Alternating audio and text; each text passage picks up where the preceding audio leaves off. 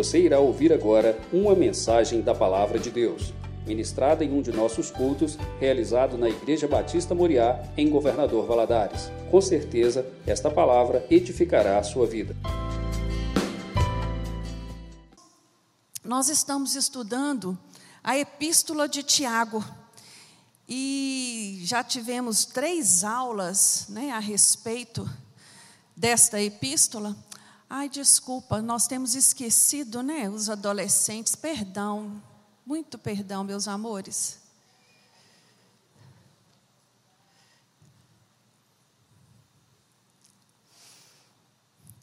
Nós já assistimos três aulas a respeito deste assunto e eu gostaria de fazer uma recapitulação com vocês, para que a gente não fique assim, meio sem entender a ordem sequencial dos assuntos que Tiago vai abordar em sua epístola.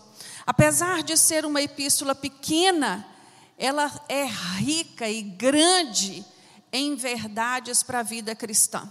Então, na primeira aula, nos foi apresentado Tiago, o autor da epístola, meio-irmão de Jesus, gerado no mesmo ventre que Jesus foi gerado, educado e crescido no mesmo lar que Jesus cresceu, mas só veio ter um encontro com o Jesus ressurreto.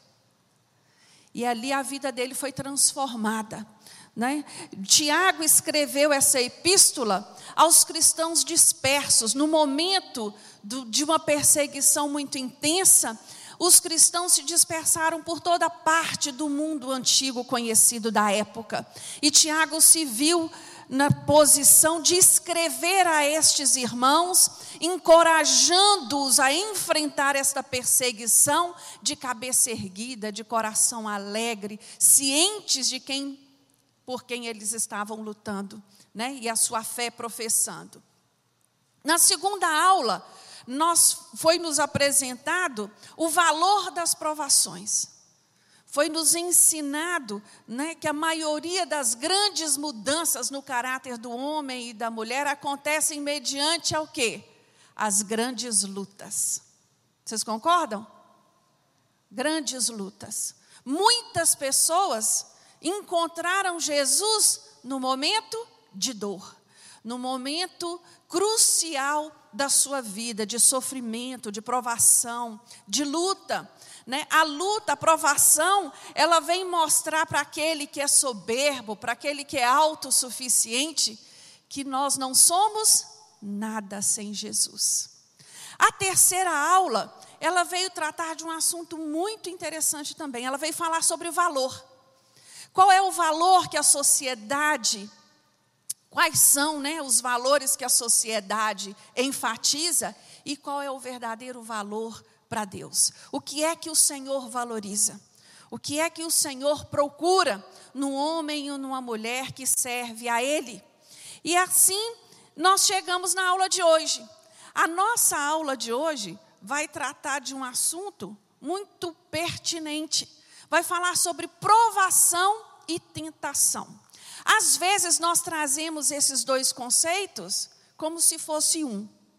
Mas eu espero conseguir, com a graça de Deus, na aula de hoje, te mostrar que são duas coisas distintas e que podem estar incluídas na mesma situação, mas que são situações distintas. Abra sua Bíblia no livro de Tiago, no capítulo 1, nós vamos ler o texto base da nossa aula de hoje, a partir do versículo 12. Tiago, capítulo 1, versículo 12. A palavra de Deus nos diz assim: Bem-aventurado o homem que suporta a provação, porque depois de ter passado na prova, receberá a coroa da vida que o Senhor prometeu aos que o amam. Ninguém, ao ser tentado, diga: Sou tentado por Deus, pois Deus não pode ser tentado pelo mal e ele a ninguém tenta. Cada um, porém, é tentado por sua própria cobiça quando esta o atrai e seduz. Depois, havendo esse desejo concebido, dá à luz o pecado, e o pecado, sendo consumado, gera a morte. Sentadinho como você está, feche os seus olhos agora. Você vai falar para o Senhor: Senhor, fala comigo nessa manhã. Senhor, tem misericórdia de mim. Me ajuda a entender. Me ajuda a ser melhor. Senhor, meu Deus, que ambiente gostoso, Deus, é estar na tua casa. Como é maravilhoso saber que antes mesmo de aqui chegar, o Senhor já estava aqui nos aguardando. E o nosso coração, Senhor, se alegra, porque tu és a razão da nossa existência. É por amor ao Senhor que estamos aqui.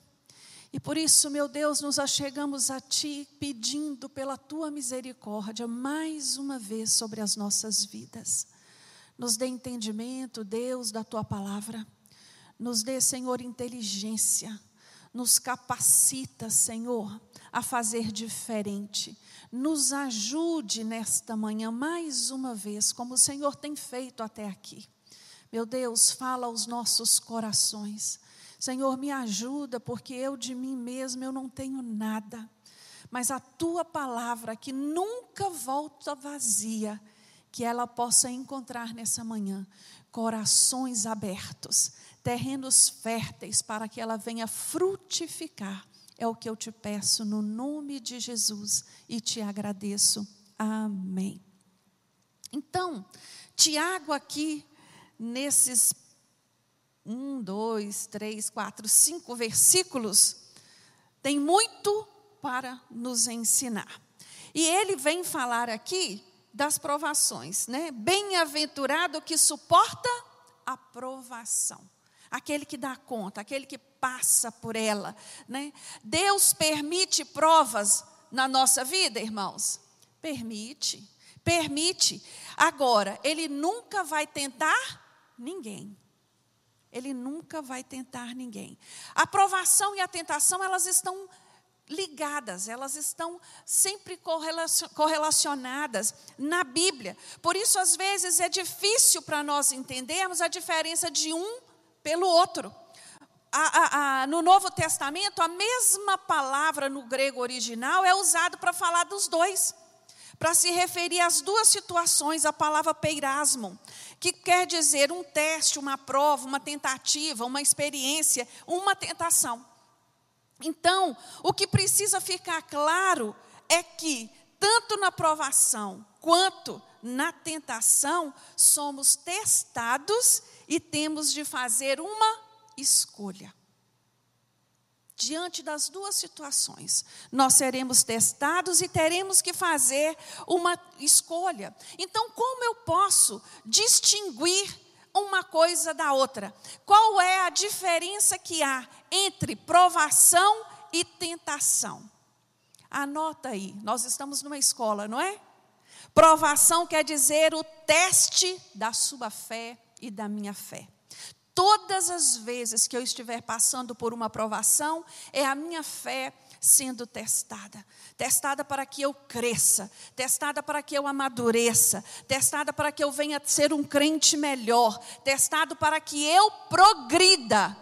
A provação, ela tem esse alvo, por isso o Senhor permite aprovação na vida do crente. Não para que ele venha falhar, não para que ele venha cair, não para que ele venha se tropeçar, mas para que ele venha sair mais fortalecido lá na frente. Que ele, saia, ele saia melhor. Se eu perguntar para vocês aqui, principalmente aqueles que estão há mais tempo na igreja, você, quando olha para a sua vida atrás, de quando você chegou, você se acha um crente melhor? Com certeza. Porque as provações pelas quais fomos passando têm nos tornado cristãos mais maduros. Tem período mais difíceis, tem períodos mais intensos de provação e tem as calmarias. É? Mas a provação, ela é, é, é, a situação em que a nossa fé é testada. Diante dos problemas, das dificuldades da vida, somos confrontados a fazer uma escolha. Qual é essa escolha? Continuar crendo que o Senhor tem o controle de todas as coisas. Continuar obedecendo a palavra do Senhor, continuar com nossos olhos na cruz. Irmãos, esse momento em que nós estamos vivendo, esse, esse exato momento de pandemia, onde tantas pessoas, tantas famílias enlutadas, tantas pessoas sofrendo com seus entes queridos enfermados. Isso é o que? Uma provação. Uma provação que nós temos passado. Uma provação que tem dito para mim e para você: se eu curar, eu sou Deus. Se eu não curar, eu continuo sendo Deus. Vocês conseguem entender? É uma provação. E a igreja está passando por essa provação. E a fé de muitos estão sendo testadas. A fé de muitos estão sendo testadas. Porque este é o momento que nós estamos vivendo. Ninguém escolheu por pandemia. Ninguém fez a escolha errada. Nós estamos passando por isso. Um tempo de prova. E no tempo de prova, para que nossa fé seja aprovada, nós temos que ter em mente, nós temos que ter o nosso foco, apesar dos questionamentos que nós somos humanos, é muito porquê nestes momentos, porquê meu Deus, porquê isso, porquê comigo, porquê com meu familiar, porquê com a minha família, porquê na minha casa. Mas sabendo que o Senhor não perdeu o controle de nenhuma dessas situações. E a palavra de Deus, ela vem nos testificar lá em Romanos 8, 37, que em todas estas coisas somos mais do que vencedores por aquele que nos ama. Somos mais do que vencedores. E assim, nós vamos olhando para onde? Para frente. Nós vamos cantando o quê? Maranata, ora vem, Senhor Jesus. Ora vem, Senhor Jesus. Esse é o desejo da nossa alma. A Bíblia traz inúmeros exemplos de homens de Deus que foram provados. Eu trouxe apenas um, talvez o mais é, é, é, é comum, né, o mais conhecido de todos, Abraão. Abraão teve a sua fé provada. Abraão, quando Deus pede a ele que sacrificasse o seu filho querido, amado, né? resposta de oração, resposta de promessa. Deus fala para Abraão que o sacrificasse. Oi, irmãos, a Bíblia ela não conta detalhes, mas nós estamos falando de gente, não estamos? Nós estamos falando de pessoas que comem arroz e feijão igual eu e você, que são sujeitos a fraquezas. Vocês pensam que Abraão em nenhum momento tutibiou? Vocês acreditam nisso mesmo? Que em nenhum momento Abraão foi tentado a desistir? Claro que sim. Mas o que é lindo é que esse homem, ele tinha algo em mente. Deus me fez uma promessa. Ele disse que eu seria pai de nações. E para eu ser pai de nações, eu tenho que ter filho. Mesmo que Isaac venha morrer, isso aí não está escrito na Bíblia, isso eu que estou dizendo, né? Conjectura minha. Deus vai ressuscitá-lo. Deus vai fazer algo. Então, Abraão, no momento da prova, ele escolheu o quê? Obedecer. Ele escolheu obedecer. Ele escolheu confiar na promessa que ele havia recebido há 25 anos, há muito mais, né? Porque 25 anos durou o tempo de espera para a chegada da promessa. Há um entendimento de que Isaac deveria ser aí um pré-adolescente nesse momento aí, ou um adolescente. Então, quantos anos? E aí chega essa surpresa, chega essa prova, chega essa situação. Isso, irmãos, é, é, é, não é coisa fácil. Eu me lembrei aqui daquela mulher, a Sulamita. A Sulamita não tinha filhos. E ela já estava conformada com aquilo, mas o profeta quer fazer um bem para ela, ele quer agradecer a ela tudo que ela havia feito por ele. e, ela, e o profeta profetiza e ela tem um filho. Esse filho já maiorzinho, o que, que acontece com esse filho? Adoece e morre. Ela pediu filho, irmãos?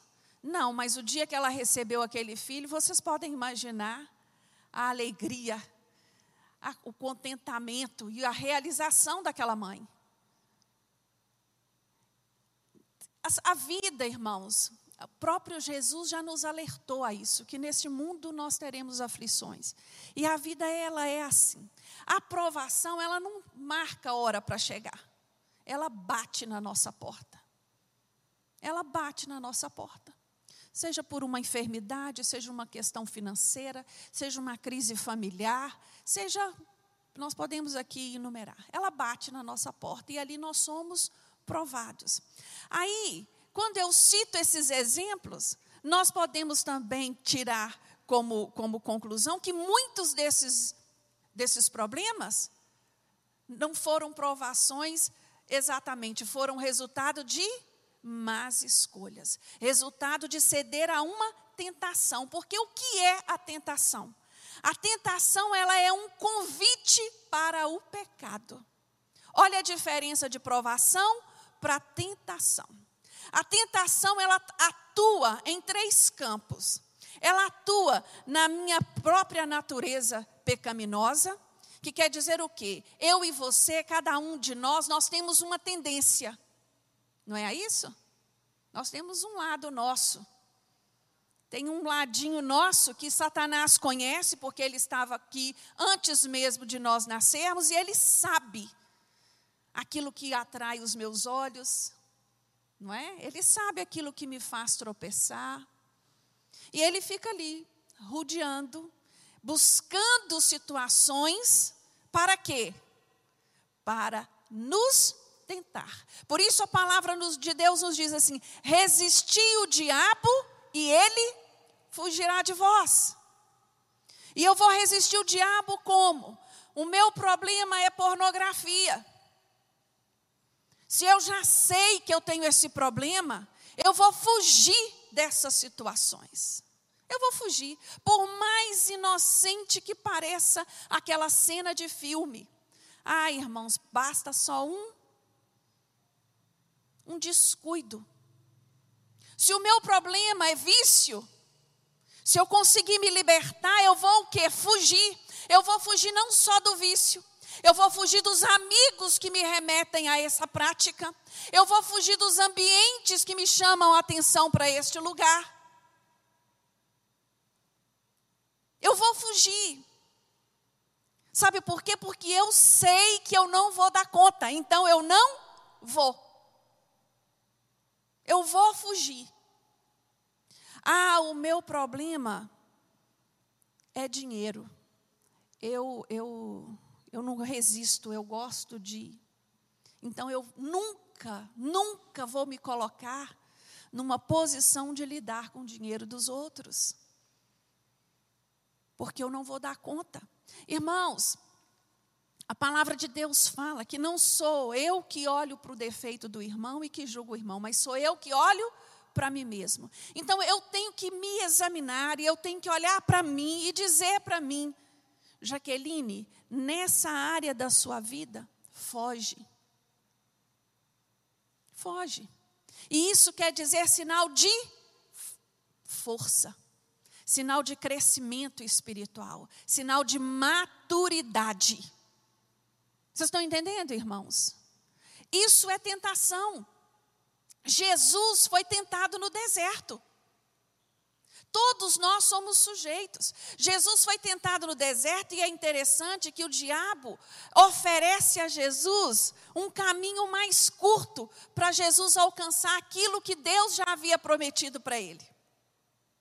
O diabo fala para ele assim: Olha, se você me adorar,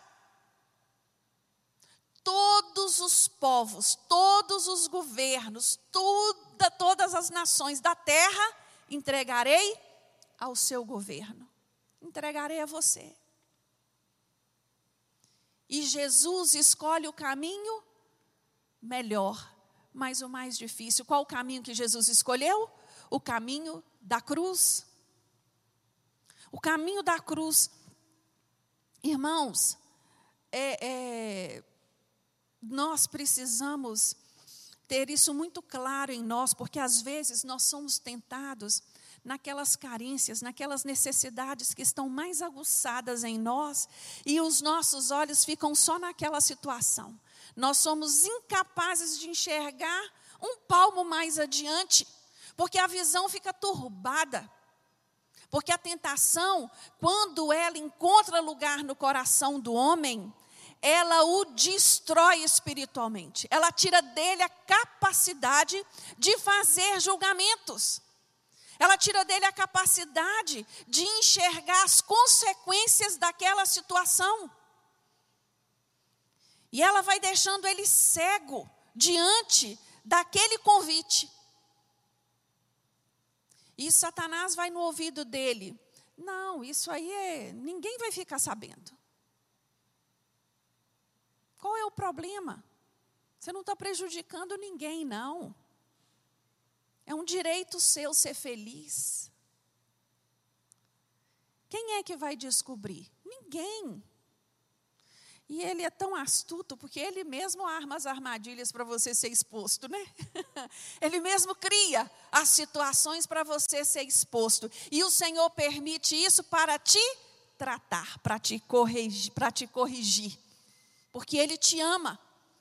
E por ele te amar tanto, ele expõe as suas fraquezas para que você seja corrigido e não fique se enganando, se iludindo, acreditando que ninguém está vendo, acreditando que ninguém está sabendo.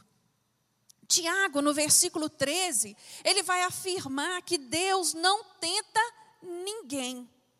Por quê? Porque ele nunca foi tentado pelo mal. Então ele não vai, ele não tem o interesse de fazer isso com o homem, ele não tem o interesse de prejudicar o homem, ele não tem o interesse de criar tropeços na caminhada da fé do homem. A fé, ela é testada para te fortalecer, como eu já disse, e não para te fazer parar. Mas infelizmente, muitos diante das provações, eles vão parar. Eles vão parar, porque não vão entender o que está acontecendo e vão olhar só para si. Lá no, no livro de 1 Pedro, no capítulo 1, dos versículos 6 e 7, Pedro vai dizer com uma clareza o motivo das provações da nossa vida. Ele vai nos dizer assim: olha, nisso vos exultais, ainda que no presente, por breve tempo, se necessário, sejais entristecidos por várias provações. Essas provações são para que a prova da vossa fé, muito mais preciosa do que o ouro que perece, embora provado pelo fogo, redunde para louvor, glória e honra na revelação de Cristo Jesus. Meu irmão, minha irmã, aguenta firme. Você está passando pelo fogo? Aguenta. Essa provação era, é para redundar em honra, em glória e na, em louvor a Cristo Jesus. É difícil às vezes entendermos isso no auge da nossa dor, no auge do nosso sofrimento. Mas que nós possamos buscar do Senhor essa, essa clareza de entendimento diante das situações, diante das dificuldades. Por que nós passamos por provações? Alguém gosta de passar por isso, irmãos? Ninguém. Ninguém. Elas, elas, elas têm um motivo, elas têm um objetivo de ser? Tem. Elas têm. Tratar comigo e com você. Testar a minha e a sua fé. Será que, que, que amamos Jesus de verdade? Ou somente queremos as coisas boas que Ele oferece? Eu gosto muito de uma fala de Jó para a esposa dele. A esposa dele fala com ele assim, no, no auge dos problemas de Jó: nega esse seu Deus e morre, acaba com isso logo de uma vez. E Jó vai dizer para ela: o que você está falando, sua inércia? Se eu pude receber todo o bem de Deus, por que eu não posso receber isso que está me acontecendo também? Durante algum tempo, a igreja do Senhor esteve muito enganada, acreditando que você é abençoado quando você tem coisas, quando você conquista coisas. E por um bom tempo, a igreja ela esqueceu do sacrifício da cruz e se apegou a esse mundo de uma maneira apaixonada pelo mundo. Os olhos estavam só aqui. E aí vem um momento como esse que nós estamos vivendo desde o ano passado. Eu não sei você, quando começou a pandemia, eu pensei, com dois, três meses isso aqui está resolvido e bola para frente, vai vir outra coisa. Você pensou isso também? Eu, na minha ignorância, achei que era. O homem avançou demais na ciência, isso não é problema para o homem. Com dois, três meses, isso vai estar resolvido. E nós já vamos para um ano e quantos meses? Um ano e três meses? E nós temos uma data específica para sair disso, irmãos? Não. E nesse um ano e três meses, em que nós nos isolamos, em que nós nos guardamos dentro de casa, ah, irmãos, eu não sei você, mas para mim, o meu alvo era só Jesus tempo de oração, não só pela minha vida e da minha família, mas pela vida de queridos, que a cada dia era uma notícia. E nós estamos assim até hoje. E nós estamos vivendo isso assim até hoje. E aí Jesus vem e mostra para mim e para você, ei, acorda. Acorda. Acorda porque isso tudo aqui é muito breve. Isso tudo aqui é muito momentâneo e vem trazer em nós essa identidade que para muitos haviam perdido.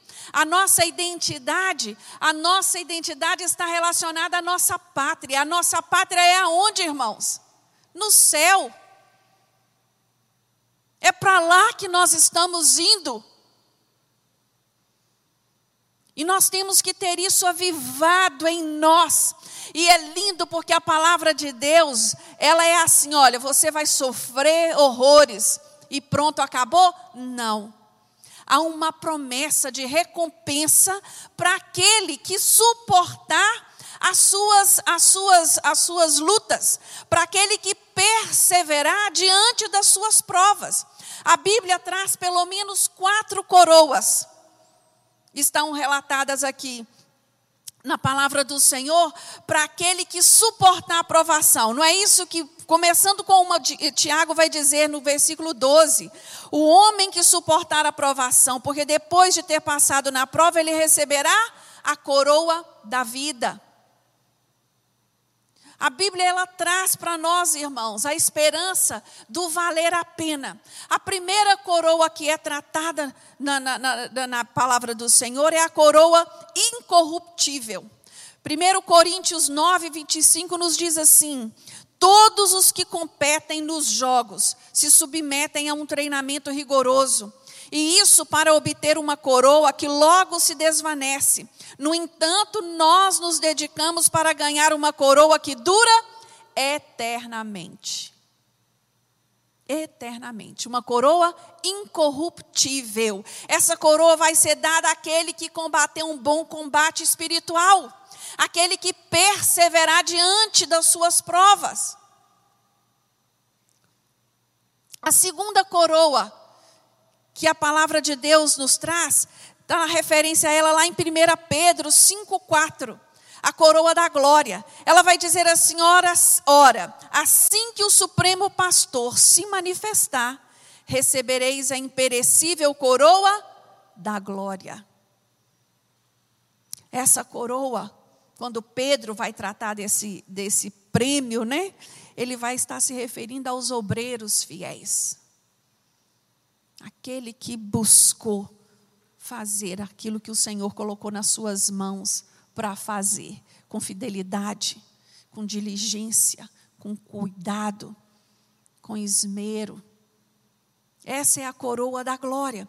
A terceira coroa que a Bíblia traz para nós está lá em Apocalipse 2, 10, parte B do versículo, que diz assim: Ser fiel até a morte, e eu te darei a coroa da vida. A coroa da vida diz respeito à coroa da vida eterna, da salvação. É o prêmio da provação, aquele. Porque às vezes, irmãos, nós não podemos nos enganar nisso. Eu fui salvo, eu tive um encontro com Jesus, mas na minha caminhada, eu fiquei pelo caminho.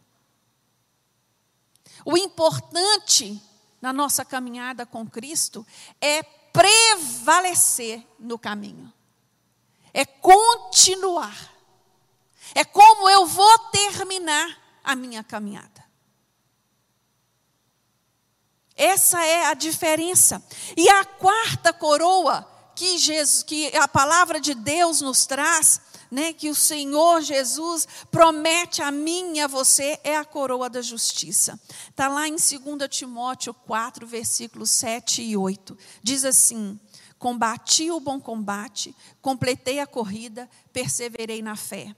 Agora me está reservada a coroa da justiça, que o Senhor, justo juiz, me concederá naquele dia, e não somente a mim, mas certamente a todos os que amarem a sua vinda. Olha que coisa linda. Quando nós cantamos Maranata, nós estamos declarando a Jesus: Volta, Jesus.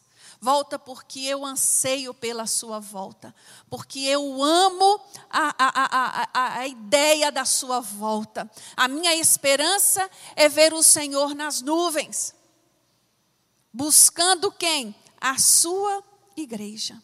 A sua igreja. Esse é o prêmio para a salvação. Esse é o prêmio para quem persevera.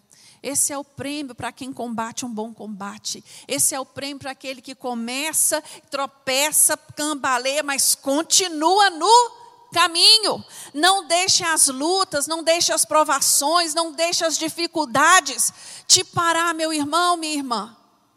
Não deixe, não deixem te desanimar. Hoje é a palavra do momento é essa, desânimo.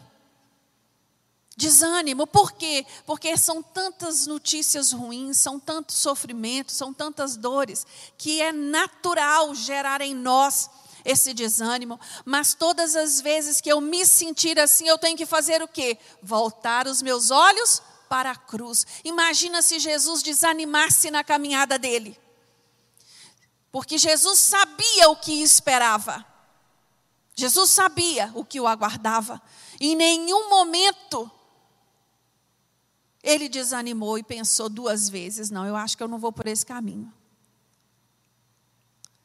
Nós olhamos para grandes homens da fé na palavra de Deus e nós exaltamos, exaltamos os seus momentos auge, né? Mas nem sempre olhamos para a caminhada deles. Quando você olha para José do Egito, do lado do faraó, o homem mais poderoso daquela, daquela nação, né, da época, daquela potência, você acha que se José soubesse o caminho que ele ia traçar, ele teria aceito essa prova, irmãos? Não, eu quero ficar aqui do ladinho do meu pai. Não me leva para lugar nenhum, não. Não teria. Quando olhamos para Daniel, ah, irmãos, que você que tem filho jovem, adolescente, você consegue pensar no seu filho sendo levado de você para uma nação que você nem sabe aonde fica? Pode pensar o tanto que esse menino sofreu, tantas as noites que ele chorou de saudade de casa, da sua família. Mas porque a sua fé foi provada e ele foi aprovado, ele foi exaltado. Daniel é um homem como poucos na palavra de Deus. E inúmeros outros exemplos nós temos não é? de que você é, é, é, é necessário haver esse entendimento de perseverar, de perseverar. Porque quando nós olhamos para o mundo e vemos hoje, quando você sai, os bares lotados, Você vai no supermercado. Eu acho que o supermercado nunca vendeu tanta bebida alcoólica na vida quanto tem vendido nesses últimos tempos. Porque quem não tem esperança em Jesus, meu filho, ele vai é beber mesmo. Ele vai beber para ver se ele consegue lidar com o que está aí, para se iludindo, se enganando. Porque depois que passa o efeito da bebida, o problema mudou? Não, continua talvez pior. Mas é isso que está aí. Né? Eu gostaria de falar um pouco nesta manhã com vocês sobre o processo da tentação porque nós já entendemos que a aprovação ela tem um, um, um, um ensinamento pedagógico, pedagógico, ela é uma ferramenta que Deus usa para nos fazer melhor, para nos fazer crescer, para trazer em nós maturidade, equilíbrio, né? É, é, é, entendimento, revelação de Jesus para nós. Então, isso já ficou claro para nós. Mas como funciona o processo da tentação? Eu gostaria de usar como pano de fundo, para falarmos desse assunto, o livro de Samuel, de 2 Samuel. Quantos de vocês aqui conhecem a história de Samuel com Batseba? Todos, eu creio. Está né? Tá registrado lá você que está nos assistindo, se você não conhece, depois você vai lá no livro de, de 2 Samuel e você vai encontrar este assunto de uma maneira muito clara.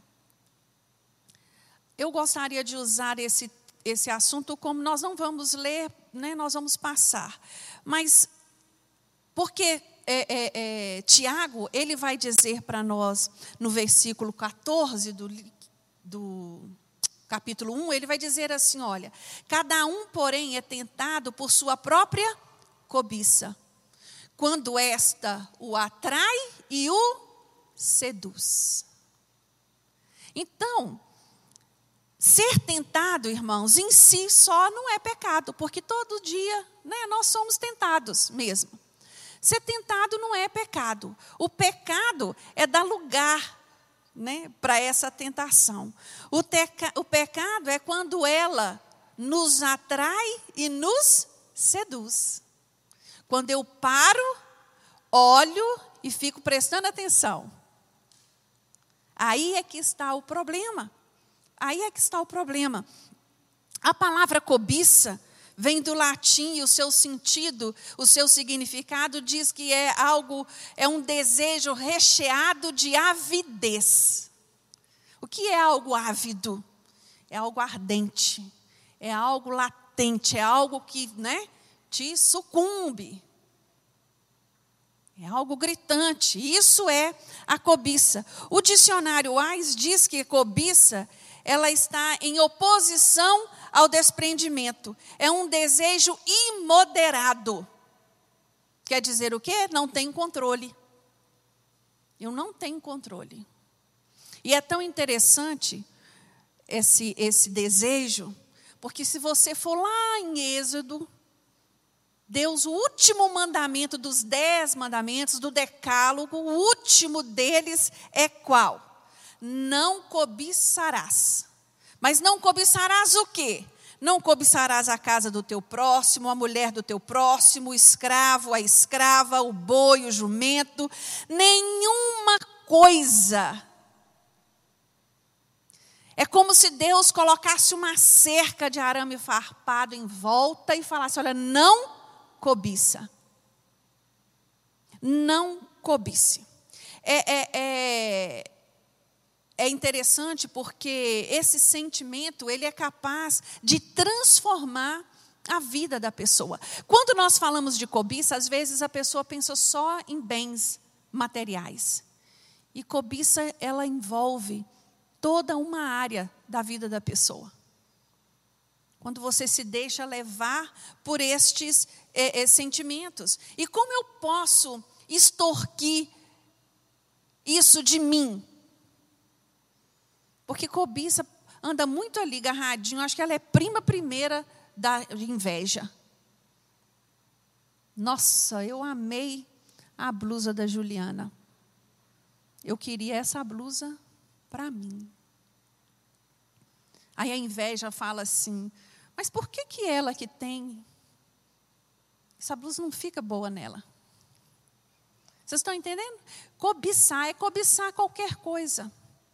Nossa, a mulher do fulano, ela é muito melhor do que a minha. O marido da fulana é muito melhor do que o meu. Olha como ele é bom para ela. É cobiçar. Ah, eu gosto da empregada da fulana de tal. Vou perguntar para ela quanto ela ganha. Vou oferecer o dobro do salário dela, que ela não vai resistir e vem para mim. Eu estou falando de coisas absurdas, irmãos são coisas corriqueiras que acontecem aí, né? que estão envolvidas neste sentimento de cobiça. Então, voltando lá na história de, de, de Davi e Batseba, lá no capítulo 11, no versículo 1 do livro de Samuel, o autor faz questão de dizer que era primavera aquele tempo ali. E que na primavera era a época de quê, irmãos? Dos reis irem à guerra. Davi era o quê? Um rei. Davi estava na guerra? Não. Davi estava onde? No seu castelo, passeando. Ele devia estar contemplando, né? Ele estava o quê? Ocioso. E ele andando ali, olhando para cá e acolá, o olho dele passa por uma cena de uma mulher nua. E a Bíblia ainda diz que era algo bom de se ver. A Bíblia vai dizer isso, que era uma mulher de vista agradável. Então quer dizer, ela era bonita. E ele para e fica olhando. Ele deve ter debruçado assim, né? e ficou assistindo aquela cena. E quanto mais tempo ele ficou olhando, aquilo foi atraindo a atenção de Davi. A Bíblia fala é, é, é, é, é que ele ali, ao ficar em Jerusalém, ele abandonou o seu desígnio. O seu desígnio era qual? O de estar lutando com o seu exército, de estar à frente do seu exército, de estar lutando. E, no entanto, ele estava ali preocupado com o quê? Com seus próprios desejos. Meu irmão, todas as vezes que você abre mão do desígnio de Deus para a sua vida e fica dando muito lugar para os seus desejos carnais, olha, eu vou te falar uma coisa: é buraco. E é buraco sem fundo. É buraco. Há um ditado no mundo que podia ser dito até que era um provérbio de Salomão, que diz assim, olha, a mente vazia, ela é o quê? Oficina do diabo. É a verdade. Quanto mais você fica é, é, é, ocioso, Quanto mais você deixa a sua mente ser levada por pensamentos que não procedem do Senhor, você vai perdendo as rédeas, você vai desarmando a vigilância do seu espírito e vai dando lugar àquilo que entristece ao Senhor. E daí para o pecado ser consumado é um tris. É um tris. Irmãos, eu vou falar para os homens aqui. Quando passa uma mulher, principalmente no nosso país, né, onde as mulheres elas se preocupam muito, há uma vaidade, né, exacerbada pela beleza física, e elas expõem isso mesmo com gosto. Minha janela dá de frente para a rua, eu vejo de tudo. Chega a ser assim, tá engraçado. Mas quando você passa, você homem, e vê uma mulher bonita, você vai falar assim: eu não quero ver, eu não quero ver, eu não quero ver. Você está vendo. Não, que mulher bonita, ela é bonita. Agora, quando eu passo por ela, eu paro e eu volto e eu fico, meu Deus. Ou às vezes até eu expresso um, um, um comentário. Aí, meu irmão, você já foi atraído. E é interessante esses dois verbos que Tiago usa: atrai e seduz. São dois verbos que o caçador, que o, que o, que o pescador usa. O pescador, quando ele coloca a isca na ponta do, do anzol, é para fazer o quê? Para seduzir o peixe peixe, quando olha para aquele negocinho brilhando, para aquele negocinho mexendo, ele quer o quê? Abocanhar. Ele não tem noção do que está por trás daquilo. E quando ele se vê, ele está morto. O passarinho, não sei se usa isso hoje em dia, mas antigamente não fazia uns negócios assim, uma arapuca, né? Uma arapuca para pegar o passarinho. O bichinho ia ali atraído por quê? Pelas comidinhas que estavam lá para ele. Era ele entrar. É, é, é, impressionante, eu fico apaixonada com as palavras que Tiago usa, porque é isso que Tiago está dizendo. A tentação, ela faz isso comigo e com você, ela atrai a nossa atenção. Ela nos chama a atenção. E depois ela nos seduz. E aí, meu amigo, minha amiga, para o ato ser consumado é questão só de tempo, porque você vai achar um jeito e você vai buscar uma maneira para que isso aconteça. E foi isso que Davi fez. Davi chama, ele não perguntou se aquela mulher era casada, se aquela mulher. Nada, ele só chama um criado seu e fala assim: traz aquela mulher para mim. Rei manda, né, meus irmãos? Rei manda, é aquele ditado: manda quem pode, obedece quem tem juízo. E tanto obedeceu quem foi mandado buscar, como ela que foi mandada vir. E ali, a Bíblia diz que ele teve um relacionamento né, com essa mulher. A concupiscência dos olhos de, de Davi, a, a, a cobiça dele, aquilo que ele queria era ser saciado daquilo que o atraiu, daquilo que o seduziu. E ele não vai medir esforços para isso acontecer. Só que a Bíblia diz que depois de atraído, que depois de seduzido, havendo o desejo concebido, a palavra concebido lá atrás para você remete a você o quê? Uma, um gerar, né? Conceber um bebê. Está gerando uma criança. Depois de concebido, você dá a luz. Então, Davi, o tempo que ele ficou olhando aquela mulher ali, ele ficou pensando em todos os detalhes do que ele iria fazer.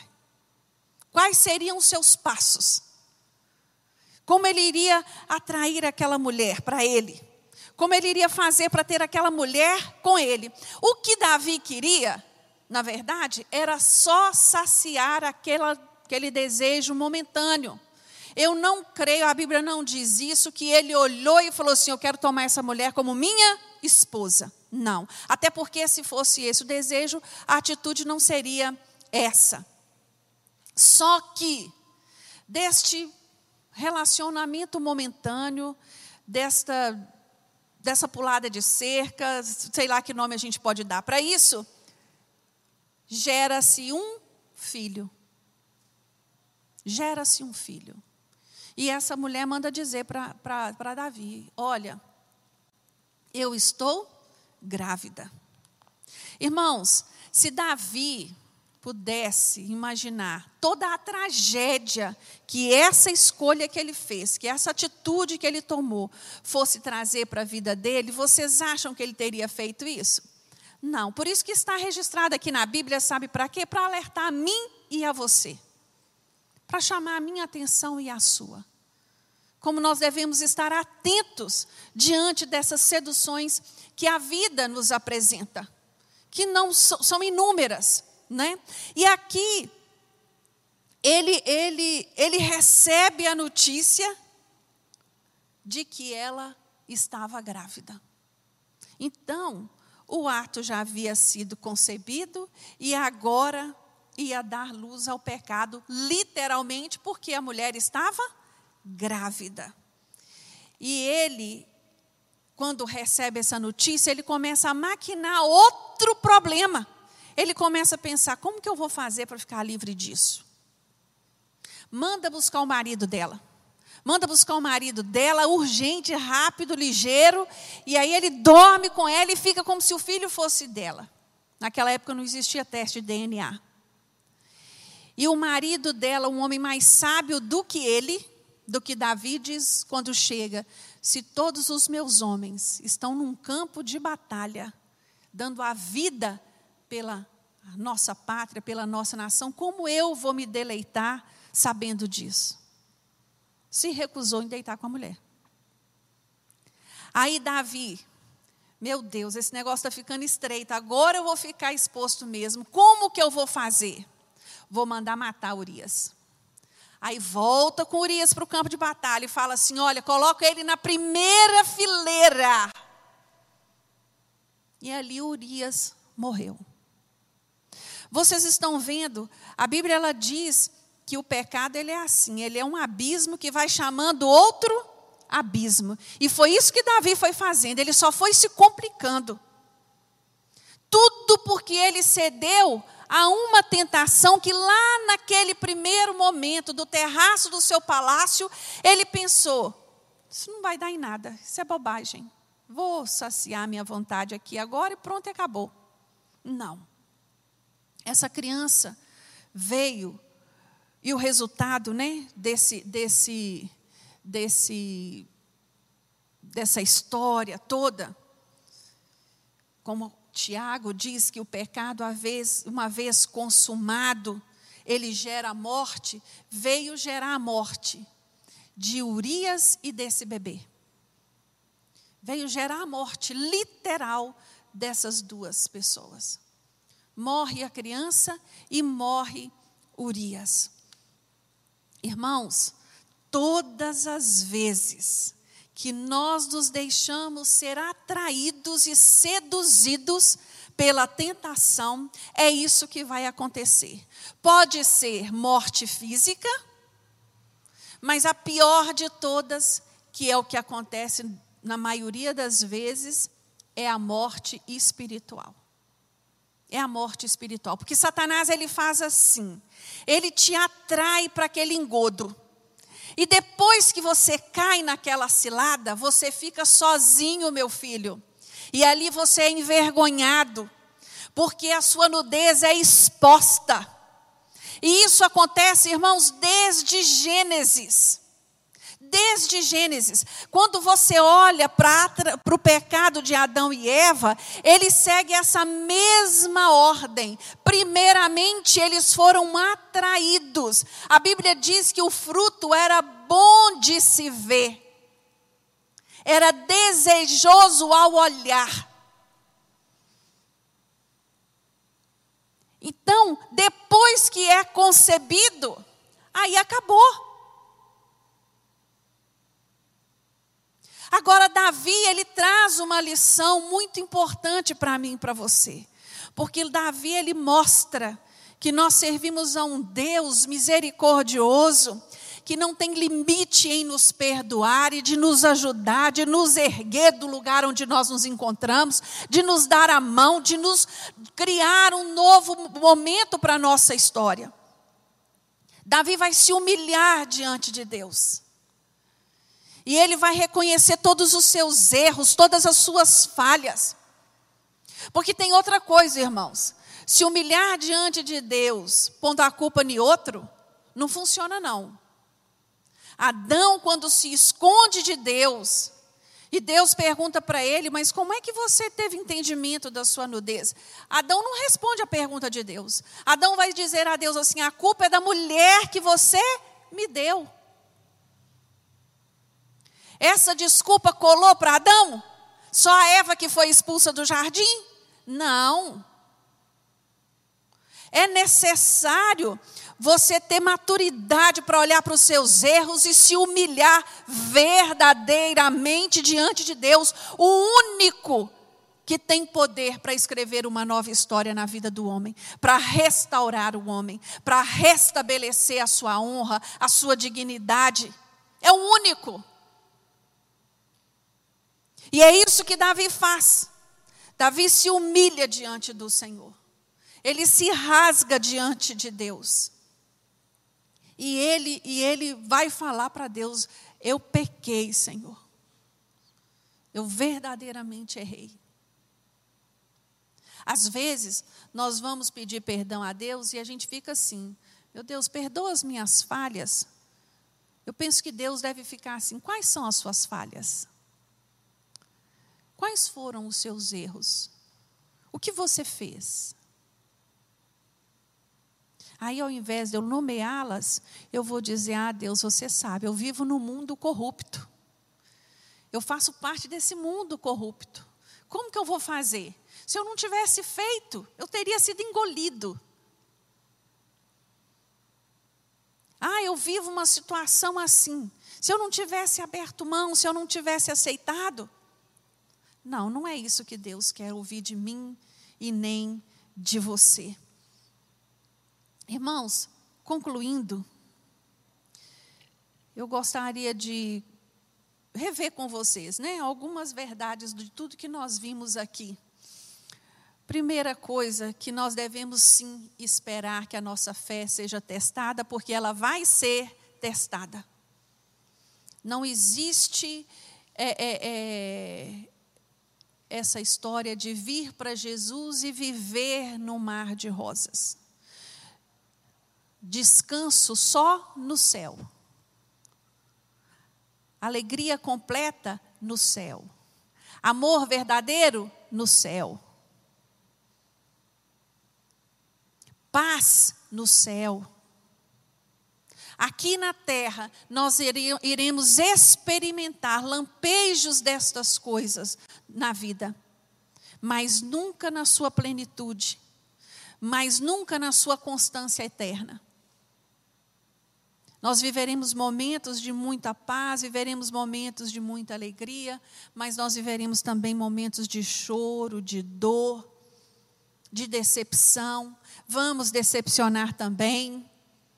Isso faz parte do nosso crescimento, isso faz parte da, das provações pelas quais nós somos, nós vamos passar.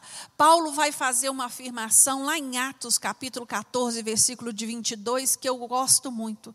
Ele vai dizer assim, ó, pois importa entrar para o reino de Deus através de muitas tribulações. Eu creio que se o homem aceitasse Jesus, e a vidinha dele fosse assim, aquele marasmo, tudo tranquilinho, tudo perfeitinho, ele, ele ia andar muito descuidado. Na primeira tentação ele ia cair, na segunda ele ia cair de novo. Por quê? Porque ele estava despreparado, descuidado. Descuidado. E nós precisamos estar com o nosso espírito em alerta Tiago, ele propõe a nós os seguintes argumentos no que nós lemos aqui: que as provas confirmam o interesse de Deus por nós.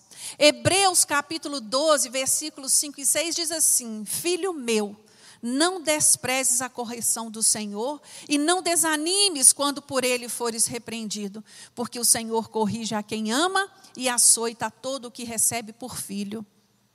Qual é a maneira que o Senhor tem para corrigir a, a mim e a você? Através das lutas, através das provações. É que ele nos ensina. Segunda coisa que Tiago traz para nós, que as provas nos tornam consciente de, conscientes de nossos avanços, retrocessos, aptidões e fraquezas. E é verdade. Ela, ela chama a nossa atenção para isso.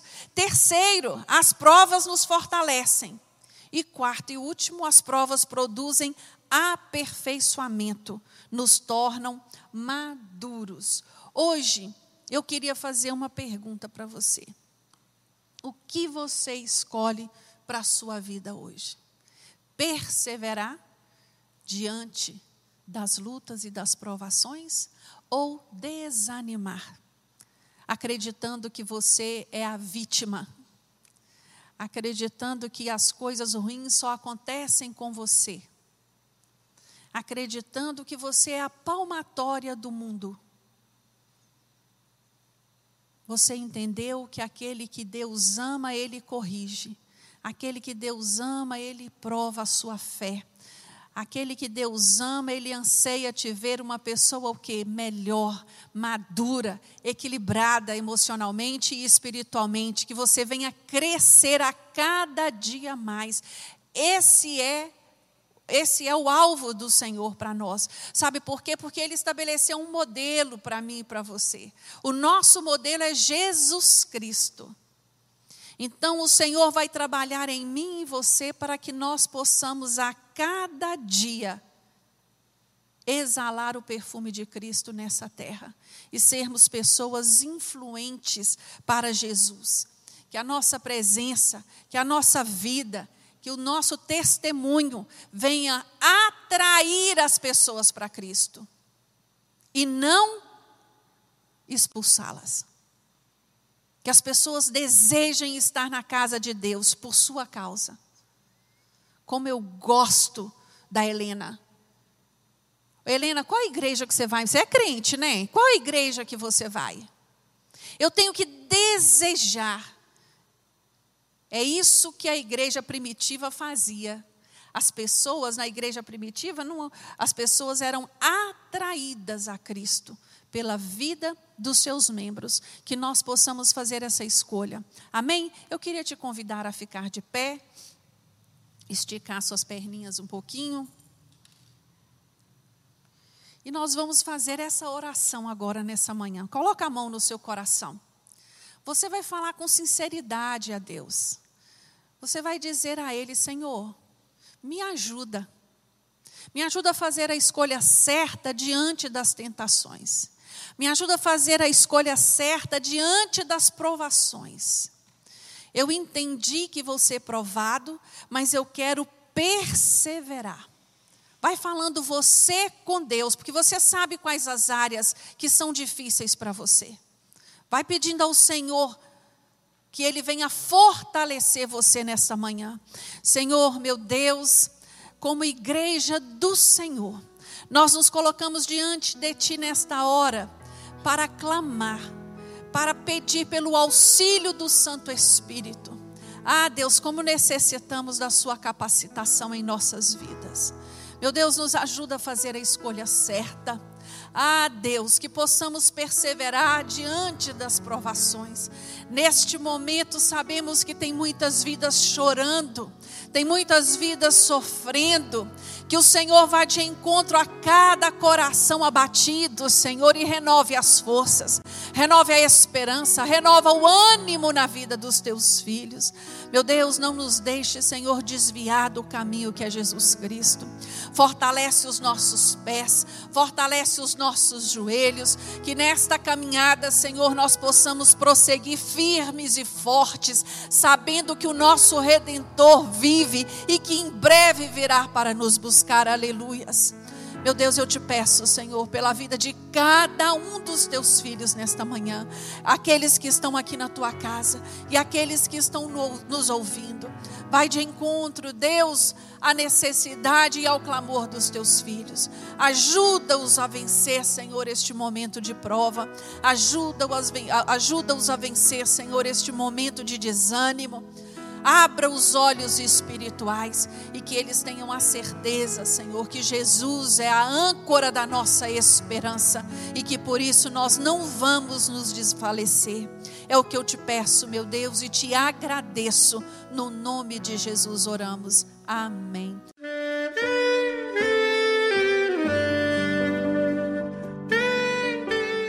Querido amigo, Deus se interessa por você. Ele conhece as circunstâncias atuais da sua vida. Não hesite em buscá-lo. Em Jeremias 33, versículo 3, ele nos diz: Clama a mim e responder-te-ei, e anunciar-te-ei coisas grandes e ocultas que não sabes. Esperamos que a mensagem ouvida tenha falado ao seu coração e que você e sua família sejam abençoados pelo Senhor Jesus.